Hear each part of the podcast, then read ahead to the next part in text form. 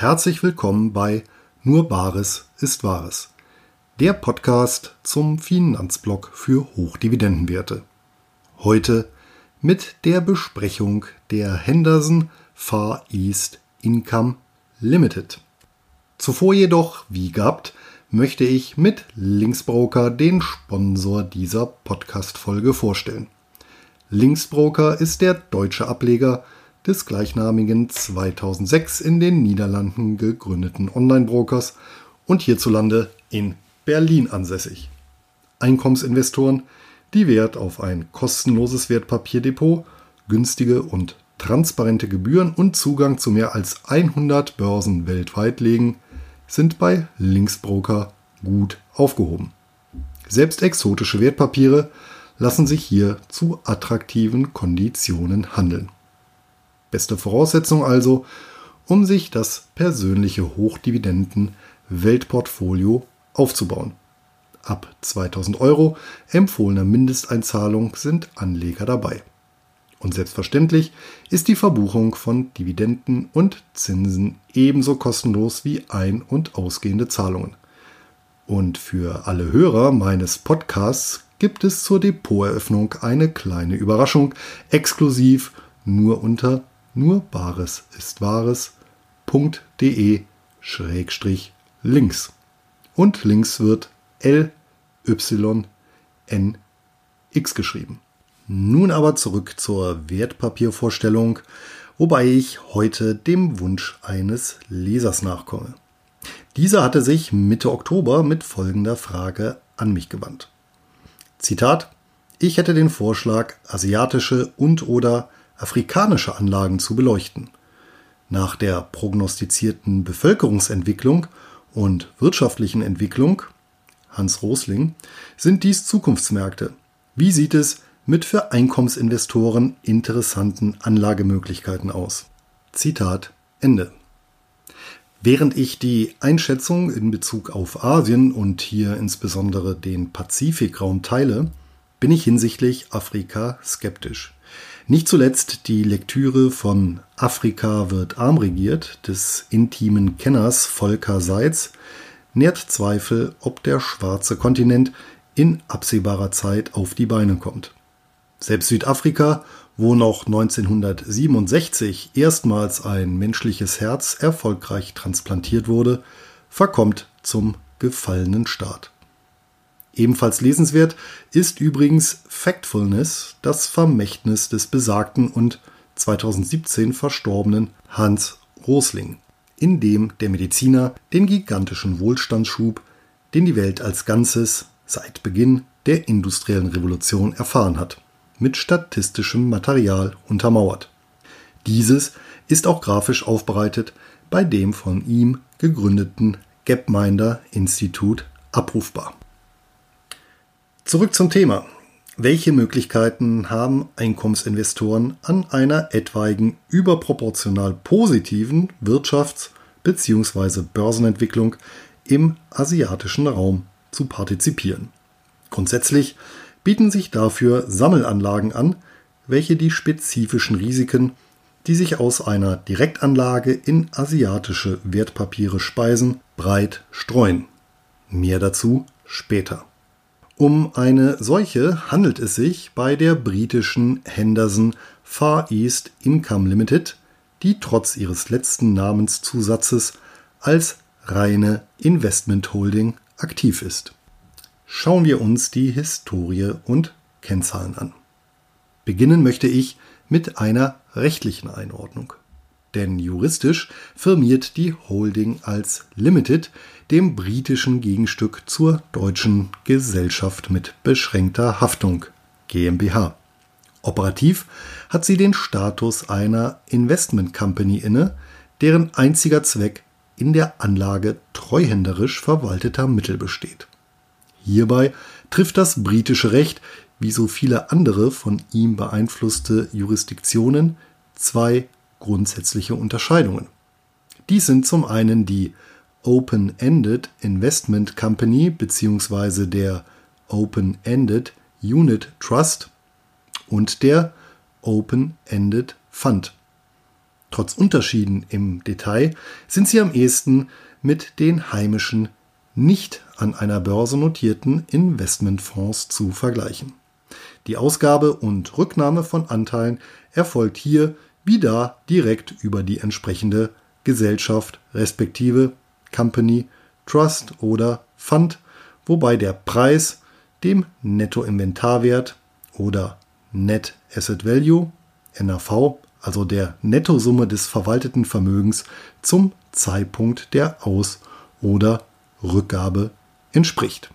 Zum anderen fällt in die Kategorie der Investment Company die Closed-Ended Investment Company bzw. der Closed-Ended Unit Trust.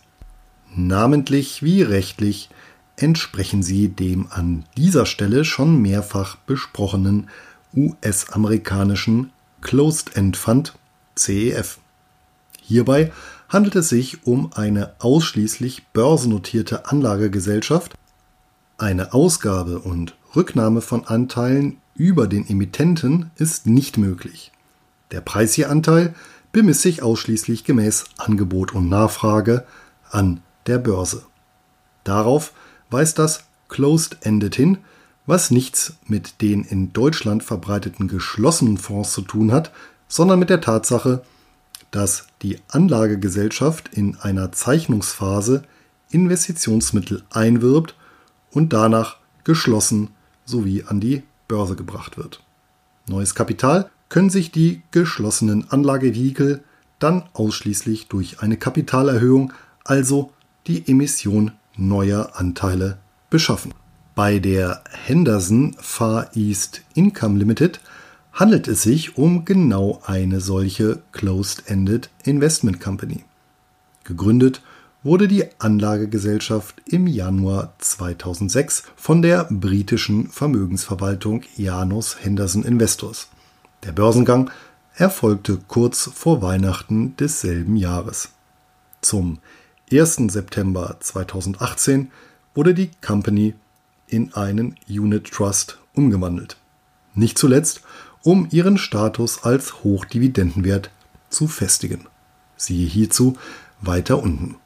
Der Emittent und Verwalter Henderson ist ursprünglich im Jahr 1934 gegründet worden, um den Nachlass von Sir Alexander Henderson, First Baron Farrington, zu verwalten. Ab Ende der 1960er Jahre erweiterte die Gesellschaft ihr Tätigkeitsspektrum um die Betreuung privater wie institutioneller Anleger und expandierte international im Jahr 2017 fusionierte sie mit der US-amerikanischen Investmentfirma Janus Capital Group, die bis dato immerhin im S&P 500 gelistet war. Hauptsitz des fusionierten Unternehmens ist London. Handelbar ist der Vermögensverwalter übrigens unter der internationalen Wertpapierkennnummer ISIN JE 00B YPZ-JM29 an der New York Stock Exchange, der London Stock Exchange sowie zahlreichen deutschen Börsenplätzen. Die mehr als 2000 Mitarbeiter sind weltweit auf 28 Niederlassungen verteilt und verwalten aktuell Vermögenswerte von umgerechnet 316 Milliarden Euro. Die Henderson Far East Income Limited ist einer von zwölf börsennotierten Unit Trusts unterschiedlichster Ausrichtung, welche der englische Ableger der Janus Henderson Group neben 82 klassischen Investmentfonds betreut. Sein Investitionsspektrum umfasst Aktien des asiatisch-pazifischen Raums ohne Japan bis zu 20 Prozent des verwalteten Vermögens dürfen auch in andere Wertpapiere angelegt werden. Das aktive Management strebt dabei ein diversifiziertes Portfolio sowohl ausschüttungsstarker und stabiler Titel als auch solcher mit Dividendensteigerungspotenzial aus prosperierenden Volkswirtschaften an. Derzeit umfasst das Portfolio 45 Positionen. Allein ein Drittel sind Finanzwerte. Jeweils mit 10 bis 20 Prozent sind die Branchen Telekommunikation, Technologie und Konsumgüter vertreten.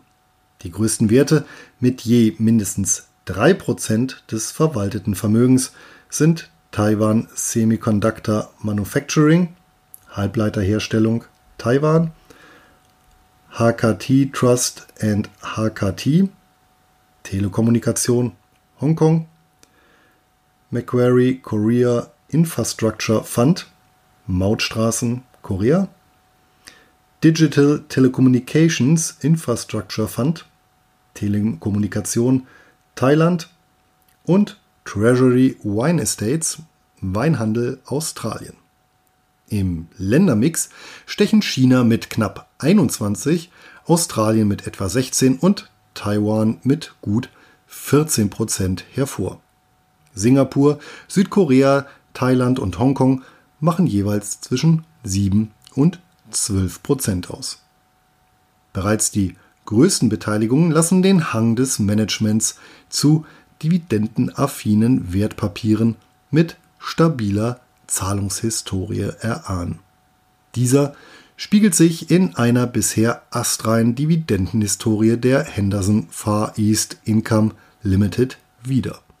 Seit der Erstnotiz wurde die ordentliche Dividende von 8,25 Great Britain Pence fast kontinuierlich gesteigert, wobei die Zahlungen in den letzten elf Jahren einmal konstant belassen und zehnmal erhöht wurden. Zuletzt auf 21,60 Pence pro Jahr. Das entspricht beim aktuellen Kurs von 364 Pence einer annualisierten Dividendenrendite von 6,1 Prozent. Ausschüttungen werden übrigens quartalsweise vorgenommen. Bemerkenswert ist hierbei, dass die Dividende auch über die gesamte Weltfinanzkrise hinweg mindestens gehalten werden konnte, trotz des hohen Anteils an Schwellenländeraktien. Ausgeschüttet werden übrigens vor allem die selbst vereinnahmten Dividenden und Zinsen, der sogenannte Investment Income. Mindestens 85 Prozent davon muss ein Unit Trust an seine Anteilseigner auszahlen, um seinen Status beanspruchen zu können. Das lohnt sich, winkt im Gegenzug doch die Steuerfreiheit auf Dividendenerträge. Anleger der ersten Stunde können sich neben den Dividenden auch über die bisherige Kursentwicklung freuen. Hier dürfte sich auch bemerkbar gemacht haben, dass die Henderson Far East Income Limited Ausschüttungen grundsätzlich nicht aus der Substanz getätigt und Kursgewinne im Unternehmen belassen hat. Von 232 Pence ging es nach der Emission unter den fast marktüblichen Schwankungen auf den heutigen Kurs um 57 Prozent nach oben. Der Absturz im Zuge der Weltfinanzkrise fiel mit 38 Prozent vergleichsweise mäßig und deutlich niedriger als die etwa 50 Prozent aus, die Standardwerte weltweit im Durchschnitt einbüßten. Wie bei börsennotierten Holdinggesellschaften üblich, liegt die Marktkapitalisierung meist über oder unter dem NAV des Portfolios. Im ersten Fall wird das Unternehmen mit einem Aufschlag oder Agio, im zweiten Fall mit einem Abschlag oder Disagio gehandelt. Aktuell notiert die Henderson Far East Income Limited mit einem kleinen Aufschlag von 2,4% auf das verwaltete Vermögen. Dieses beläuft sich zurzeit auf knapp 480 Millionen Great Britain Pound, etwa 10 Millionen Pfund weniger als die Marktkapitalisierung, verteilt auf gut 132 Millionen umlaufende Anteile. Seit der Erstnotiz schwankt die Differenz von Marktkapitalisierung zu NAV fast durchgehend zwischen minus 2,0 und plus 4,0 Prozent. Wie sieht es nun mit den Handelskonditionen, den Kosten und der Besteuerung aus? Wie bei englischen Aktien üblich, erfolgen monetäre Angaben in Great Britain Pence, nicht in Great Britain Pounds bzw. britischen Pfund. Kontinentaleuropäische Anleger sollten sich also nicht von den hohen Nominalkursen für den Handel mit der Henderson Far East Income Limited an der London Stock Exchange abschrecken lassen. Zumal die Heimatbörse der einzige Handelsplatz für den Titel ist, der im Gegensatz zum Emittenten über keine Zweitnotiz verfügt. Handelbar ist der Trust über die heimischen Ableger von Interactive Brokers wie beispielsweise CapTrader oder Linksbroker pauschal ab 8 Pfund zuzüglich Stempelsteuer in Höhe von 0,5% des Ordervolumens. Umgerechnet auf meine persönliche Kostenschmerzgrenze von einem Prozent desselben lohnt also ein Kauf bzw. Verkauf ab 840 Pfund bzw. aktuell circa 230 Anteilen. Die Stempelsteuer oder Stamp Duty wird auf die Käufe der meisten Aktien von Privatanlegern erhoben und ist ebenfalls eine britische Spezialität, ein Relikt aus dem 18. Jahrhundert zur Konsolidierung des Haushalts nach dem kostenintensiven Siebenjährigen Krieg. Technisch betrachtet gilt die Henderson Far East Income Limited als Aktie.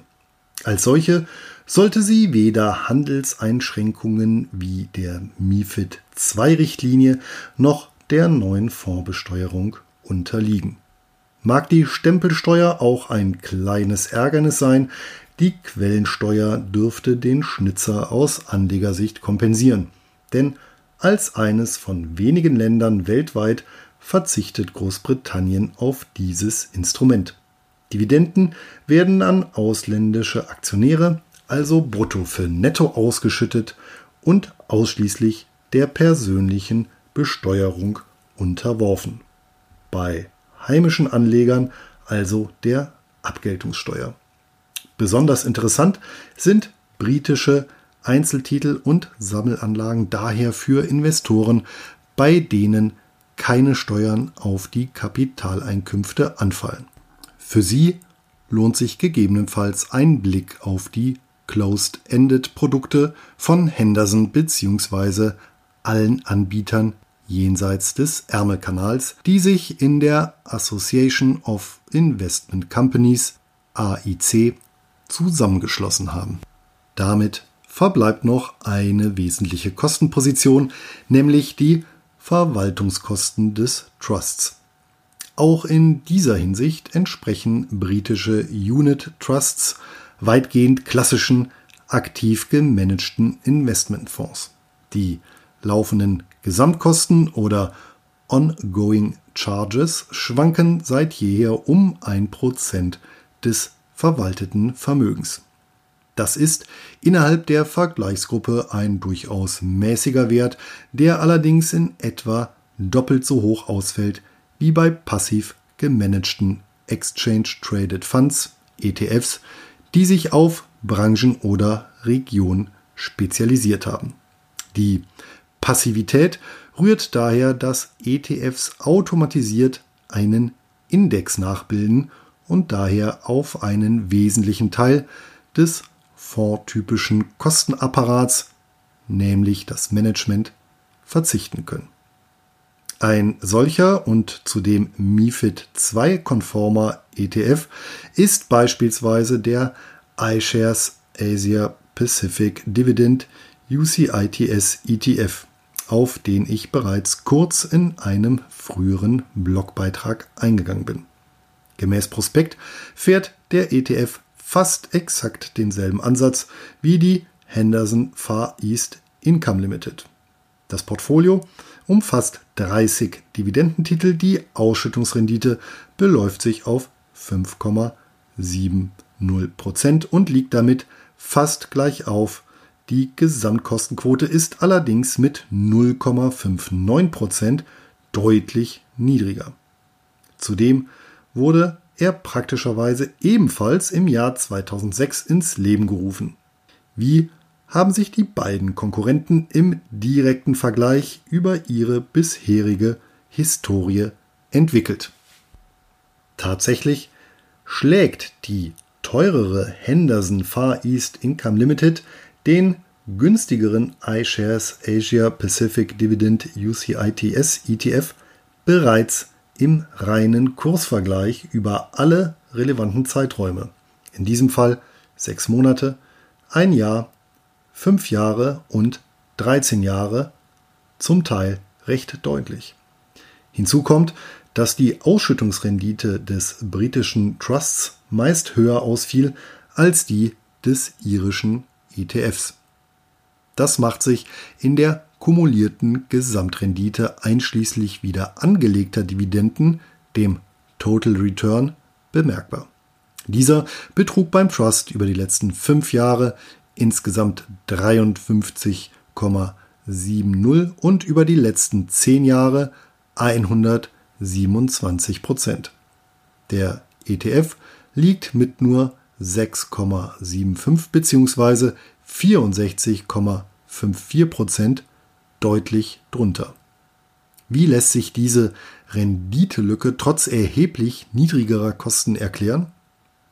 Vermutlich ist diese weniger auf das überlegene Management der Henderson Far East Income Limited zurückzuführen. Auch wenn sich deren Erfahrung und Kontinuität positiv bemerkbar gemacht haben dürfte. Siehe nächsten Abschnitt. Als vielmehr auf die spezielle Indexkonstruktion. So bildet der ETF von iShares 1 zu 1 den Dow Jones Asia Pacific Select Dividend 30 Index des Anbieters Standard Poor's nach. Der Index filtert sämtliche Aktien des asiatisch-pazifischen Raums nach festen Vorgaben. Diese zielen neben einer hohen Liquidität vor allem auf die um qualitative Faktoren bereinigte Dividendenrendite ab. Die qualitativen Faktoren wiederum sind nötig, um Einmaleffekte wie beispielsweise eine üppige Sonderdividende oder aber hohe Dividendenrenditen infolge gefallener Kurse auszusortieren. Zur Erinnerung, die Dividendenrendite errechnet sich aus der Dividende einer vergangenen Periode geteilt durch den aktuellen Kurs. Fällt der Kurs aufgrund einer absehbar nachteiligen Unternehmensentwicklung, steigt mathematisch zwingend die Dividendenrendite. Auf die daraus resultierende Abfolge aus Umsatz, Gewinn und Ausschüttungsrückgang reagiert die Kennzahl mit mehrmonatigem Zeitverzug. Genau dieses Trägheitsmoment führt oft zu dem Phänomen, dass im Niedergang befindliche Unternehmen exakt nach Eintritt der Umbruchphase ihre höchsten Dividendenrenditen ausweisen. Zumindest gegen diesen Umbruch-Trägheitseffekt scheint das Reglement des Dow Jones Asia Pacific Select Dividend 30 Index keine ausreichende Vorsorge getroffen zu haben, so dass zumindest ein Teil des Abschneidens auf eine systematische Negativauswahl zurückzuführen sein könnte. Als weiteren Knackpunkt scheint die Indexberechnung zumindest in den letzten Jahren australische Titel systematisch zu bevorzugen und so zur Klumpenbildung beigetragen zu haben. So machen Aktien aus Down Under derzeit knapp 60 Prozent in der Ländergewichtung aus, was kaum mehr als diversifiziert betrachtet werden kann und das Chance-Risikoprofil in Richtung dieses Währungs- und Wirtschaftsraums verschiebt. Im Gegenzug sind Beteiligungen aus vielen anderen wichtigen Ländern der Region wie China, Indonesien, Südkorea, Taiwan oder Thailand überhaupt nicht vertreten. Wie steht's um die Chancen und Risiken? Eine Investition in die Henderson Far East Income Limited kommt einem gemischten Portfolio fernöstlicher Dividendenaktien aus Industrie- und Schwellenländern gleich. Aufgrund des hohen Anteils an Aktien aus Tiger- und Pantherstaaten sollten Rendite wie Risiko langfristig höher sein als bei reinen Industrieländerinvestments.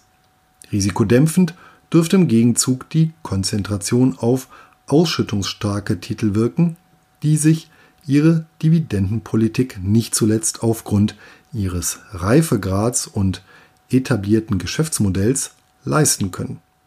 Ein Blick auf die oben aufgeführten fünf größten Positionen bestätigt diese Vermutung. Ein asiatischer Telekommunikationskonzern könnte sich in Zukunft durchaus als defensiver erweisen als ein europäischer Autobauer. Ebenfalls nicht von der Hand zu weisen ist die begründete Weissagung, dass es sich beim asiatisch-pazifischen Raum um eine auch in Zukunft boomende Weltregion handelt. Neben der immensen Bevölkerungszahl von etwa 1,6 Milliarden Menschen, Tendenz weiter steigend, sprechen die etablierten Institutionen wie auch die kulturelle Prägung für eine Fortsetzung des Trends. Dieser hat durchaus das Potenzial, die Region zur ökonomisch führenden der Welt mit China als Epizentrum aufsteigen zu lassen. Andererseits erinnern bestimmte Entwicklungen, allen voran Chinas totalitär anmutendes Sozialkreditsystem, an dystopische Klassiker der Literaturgeschichte. Zudem ist gerade Südostasien nicht frei von gesellschaftspolitischen Spannungen. Wie sehr sich zudem lokale Fehlentwicklungen zu einem regionalen und dann weltweiten Crash auswachsen können, hat im Jahr 1997 die sogenannte Asienkrise unter Beweis gestellt. Gleichzeitig der erste, dem ich als aktiver Aktionär beiwohnen durfte. Auch wenn weltweit die Kurse purzelten, traf es den ost- und südostasiatischen Raum im Zentrum des Zyklons besonders hart. Gleichzeitig benötigten die betroffenen Länder Jahre, um sich hiervon wieder zu erholen. Andererseits boten die letzten einschneidenden Krisen immer wieder gute Einstiegsmöglichkeiten, insbesondere auch bei Sammelanlagen deren nur mit blanker Panik zu erklärendes Disagio betrug während der Weltfinanzkrise beispielsweise bis zu 70 Prozent. Das heißt, ohnehin stark im Preis gefallene Aktien im Gegenwert von einem Euro konnten seinerzeit über Fonds tatsächlich für 30 Cent erworben werden. Im Umkehrschluss dürfte der asiatisch-pazifische Raum von europäischen Währungs- und Wirtschaftskrisen in der Regel nur mäßig tangiert werden, was heimischen Anlegern erlaubt, ihr Vermögen ein Stück weit unabhängig vom Heimatmarkt zu diversifizieren. Gerade im Fall asiatischer Wertpapiere bieten sich hierfür, wie eingangs erwähnt, Sammelanlagen an. Das spezielle Risiko einer Direktanlage liegt in der schlichten Tatsache begründet, dass die Publikations- und Transparenzstandards nicht überall westlichen Gepflogenheiten entsprechen. Die ohnehin für Anleger schwierige Aufgabe der Unternehmensanalyse bzw. Due Diligence Prüfung wird hier deutlich erschwert bis unmöglich gemacht. Insbesondere chinesische Titel erweisen sich selbst für Profis als Blackbox, wie Dirk Müller in seinem Buch Machtbeben anschaulich dokumentiert hat. Hier bietet die Henderson Far East Income Limited mit einer Streuung über mehrere Länder einen gewissen Schutz. De facto kaufen Anleger damit auch einen entsprechend der Länderaufteilung gewichteten Währungskorb. Zudem kann sich die Gesellschaft auf einen ausgewiesenen Kenner der Materie stützen. Der Fondsmanager Mike Curley ist seit 1993 auf den asiatischen Wertpapiermärkten aktiv und betreut die Holding federführend seit 2007. Zumindest bisher hat er stets darauf geachtet, den Deckungsgrad der Ausschüttungen aus dem Invest Income die sogenannte Dividend Coverage Ratio über 100% und die Fremdkapitalquote niedrig zu halten. Letztere beträgt derzeit gerade einmal 6% bezogen auf das verwaltete Vermögen. Bis zu 30% erlauben die Statuten des Trusts. Fassen wir abschließend zusammen. Mit der Henderson Far East Income Limited erwerben Anleger einen konservativ gemanagten Hochdividendenaristokrat und verlässlichen Dividendenzahler, der einen breiten Zugang zu relativ exotischen und den europäischen Anlegern eher unzugänglichen Märkten zu akzeptablen Kosten ermöglicht. Zudem weist das Unternehmen mit einem erfahrenen Management und einer kurz- wie mittelfristig überlegenen Performance gegenüber Anlagealternativen zu überzeugen. Anleger, die ihr Hochdividenden-Weltportfolio um eine Schwerpunktsetzung im asiatisch-pazifischen Wirtschaftsraum bereichern möchten, finden im britischen Trust ein solides Grundlageninvestment. Handelbar ist die Henderson Far East Income Limited an der London Stock Exchange über das Kürzel HFEL. Die internationale Wertpapierkennnummer ISIN lautet JE 00 B1 GX H7 5 1. Soweit die heutige Wertpapierbesprechung. Wer den Weg des Einkommensinvestors beschreiten und sich sein ganz individuelles Hochdividenden-Weltportfolio zusammenstellen möchte, erhält das dafür nötige Rüstzeug in meinen praxisorientierten Vor-Ort-Seminaren. Termine, Ort, Inhalte und Buchungsmöglichkeiten für das erste Halbjahr 2020 gibt es unter nur Bares ist Wahres.de Seminare. Ich bedanke mich bei meinem Sponsor Linksbroker und wünsche allen Hörern eine ertragreiche Zeit.